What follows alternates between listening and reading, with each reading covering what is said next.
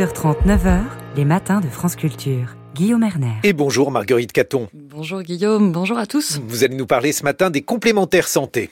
C'est la partie du système de santé que l'on évoque le moins et pourtant les mutuelles, assurances et institutions de prévoyance, ces trois types d'organismes qui constituent l'assurance maladie complémentaire sont importants. D'abord parce que 95% des Français en bénéficient, ensuite parce que ces organismes couvrent quand même 12% des dépenses de santé et enfin parce qu'ils coûtent cher, 88 euros par mois en moyenne et encore, on a appris hier que les mutuelles allaient augmenter leurs tarifs de 8 à 10% en 2024. Bonjour Nicolas Da Silva. Bonjour. Vous êtes économiste de la santé, maître de conférence à l'université Sorbonne Paris-Nord. Alors si les mutuelles, qui sont des organismes à but non lucratif, prévoient une telle hausse, sait-on ce qu'il en sera des assurances? Chaque année, les tarifs des complémentaires augmentent, mais cette fois, c'est la hausse est particulièrement importante, non? Euh, oui, la hausse est plus importante qu'habituellement. Néanmoins, euh, ces dernières années, il y a toujours eu une hausse très importante du tarif des et je dis bien des complémentaires, c'est-à-dire des ensembles euh, des complémentaires avec les régimes juridiques que vous avez dit, mutuelle, institution de prévoyance et assurance. Et la justification pour ces hausses très importantes, elle porte principalement sur le fait que bah, les dépenses de santé augmentent.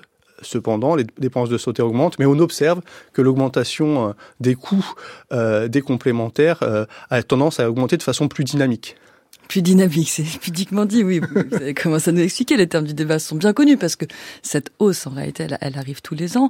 Donc du côté des complémentaires, vous le dites, on dit comme les dépenses augmentent, eh bien les dépenses à rembourser augmentent, et comme les, les organismes de complémentaires sont obligés d'avoir un, un, budget équilibré, eh bien ils augmentent les cotisations, contrairement à l'assurance maladie. Mais vous dites que peut-être le calcul est contestable. Voilà, euh, ce qu'on peut dire, c'est que euh, euh les, euh, les dépenses de santé qui vont être remboursées par les commentaires vont augmenter. Et ça, notamment par des décisions prises par le gouvernement. dans cette année, l'une des décisions qui a été prise, c'est de prendre 10% de remboursement de certains frais dentaires qui étaient remboursés auparavant par la sécurité sociale. Ils vont être désormais remboursés par les complémentaires. Donc là, il semble a priori tout à fait légitime que bah, il faut bien que quelqu'un paye. Et ce quelqu'un, c'est les complémentaires. Et les complémentaires, elles n'ont pas la possibilité de d'avoir des marges pour euh, euh, financer ça comme ça, sans hausse des, cotisations. Et donc elles vont augmenter leurs cotisations. Sauf que, et, là, où il y a une discussion, c'est que euh, le, le, gouvernement juge a raison que la augmentation du, du prix des complémentaires est supérieure à ce que ce qui serait nécessaire pour simplement rembourser l'augmentation du prix des soins. Ce qui nous mène du côté peut-être des critiques. Les, on pointe très régulièrement les frais de gestion et de publicité exorbitants de ces complémentaires, qui sont d'ailleurs toujours plus importants, qui atteignent 20%, alors que ceux de l'assurance maladie sont autour de 4%. Euh, tous les ans, finalement, la hausse des complémentaires, ça prouve qu'en matière de santé, la concurrence génère des coûts au lieu d'en économiser? C'est exactement le point euh, central. Hein. Euh, c'est que, euh, en fait, ce qu'il faut faire, plutôt que de, discuter chaque année de l'augmentation de tant ou tant de pourcents des cotisations, c'est de réfléchir au système dans son ensemble. Et l'une des critiques qui est bien ancrée dans le débat public, c'est le, coût de gestion des complémentaires santé, quelle qu'elle soit, et de comparer ce coût de gestion du privé au coût de gestion du public. Et là, ce qu'on observe, c'est que les coûts de gestion de la sécurité sociale sont de l'ordre de 5%, voire inférieurs selon les modes de calcul, tandis que les coûts de gestion euh, des complémentaires santé euh, peuvent varier entre 15 et plus de 20%. Qu'est-ce que c'est ces coûts de gestion? Bah, C'est bah, le fait simplement de devoir euh, acquérir de la clientèle. Faire de la pub. Faire de la pub, les frais de marketing. C'est ça, mais c'est pas seulement ça. C'est aussi le fait d'avoir un réseau, le fait de devoir traiter euh, les, les, demandes, de euh, tout, tout, le travail que fait déjà la sécurité sociale. Eh bien, il faut le refaire, mais le refaire dans un univers concurrentiel où bah, tout est doublé et donc tout coûte beaucoup plus cher. Au point que récemment, dans un article du 3 novembre intitulé Peut-on se passer d'une complémentaire santé, le Figaro conseillait carrément aux fonctionnaires, chômeurs, retraités indépendants, donc à tous ceux qui souscrivent individuellement leur complémentaire, de s'auto-assurer, ne pas payer de complémentaire, s'ouvrir un petit compte épargne, mettre l'équivalent d'une cotisation. Qu'est-ce que vous en pensez, Nicolas Da Silva? Bah, Je pense que euh, ça marche si on n'a pas de problème de santé. Sauf que dans la vraie vie, on a des problèmes de santé.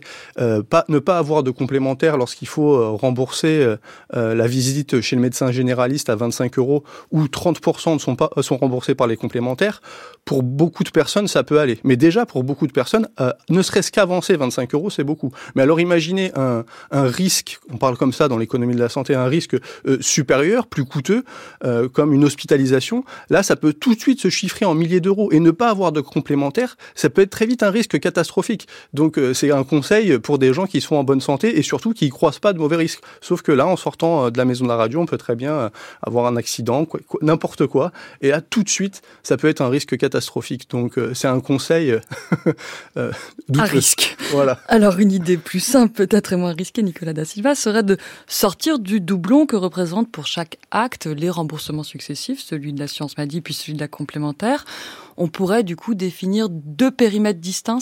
C'est là la solution? Alors oui, c'est une solution et c'est une solution qui est euh, euh, très discutée et euh, réfléchie de manière très avancée, même dans les ministères. quelle est cette idée? L'idée, c'est de prendre acte du fait que les complémentaires, c'est plus cher. Mais pas seulement. C'est plus cher, mais c'est aussi, comme vous avez dit, un système de doublon. C'est-à-dire qu'on fait deux fois le même travail. Une fois par une organisation qui est plutôt euh, euh, efficace, peu coûteuse, la Sécu, et une fois par les complémentaires. Et ça, tout le monde le vit. Par exemple, on va chez le pharmacien, on sort une fois les cartes vitales, une fois la carte de complémentaire. Et donc derrière, en fait, c'est deux opérations et tout un tas de gens qui travaillent, des systèmes qui se mettent en branle pour financer deux fois le même soin. Euh, et en fait, ça, c'est très coûteux au niveau international. La France, c'est un des pays qui est le plus coûteux en, en, en frais de gestion, en frais de gouvernance derrière les États-Unis qui sont euh, le contre-exemple absolu. Euh, et donc l'enjeu euh, qui a été déjà proposé de maintes reprises, notamment par des gens qui sont dans les ministères, des hauts fonctionnaires, ça a été aussi l'occasion d'un rapport du HCAM récemment, le Haut Conseil sur l'avenir de l'assurance maladie sous le gouvernement enfin sur le, le ministère d'Olivier Véran. L'idée c'est de faire soit qu'on appelle ça un 100% sécu, soit une grande sécu. C'est de ce que l'on décide qui doit être remboursé par l'assurance maladie publique est remboursé à 100%. Et le reste, bah, on peut non pas euh, souscrire à une complémentaire qui complète le remboursement sécu, mais à une supplémentaire qui rembourse autre chose. Et là, en fait, euh, les ordres de grandeur des économies seraient euh, vraiment très très importants. ce rapport du HCAM comporte une évaluation faite par les services du ministère de la Santé qui estime à 5,4 milliards d'euros d'économies par an le fait de se passer des complémentaires santé sur les soins qui sont euh, euh, déjà remboursés par la sécurité sociale. Ça veut dire quoi concrètement? Ça veut dire que chez le médecin généraliste, il y aurait plus 70% sécu, 30% complémentaires, mais 100% sécu. Et donc en faisant ça, non seulement on facilite l'accès aux soins pour tout un tas de gens, mais en plus on fait plein d'économies. Un panier de soins solidaires sans reste à charge et puis des, des contractualisations. Merci beaucoup Nicolas Da Silva. Je rappelle que vous êtes économiste de la santé, maître de conférence à l'université Sorbonne Paris-Nord. Vous avez publié au mois d'octobre La bataille de la Sécu, une histoire du système de santé. C'était aux éditions La Fabrique. Merci.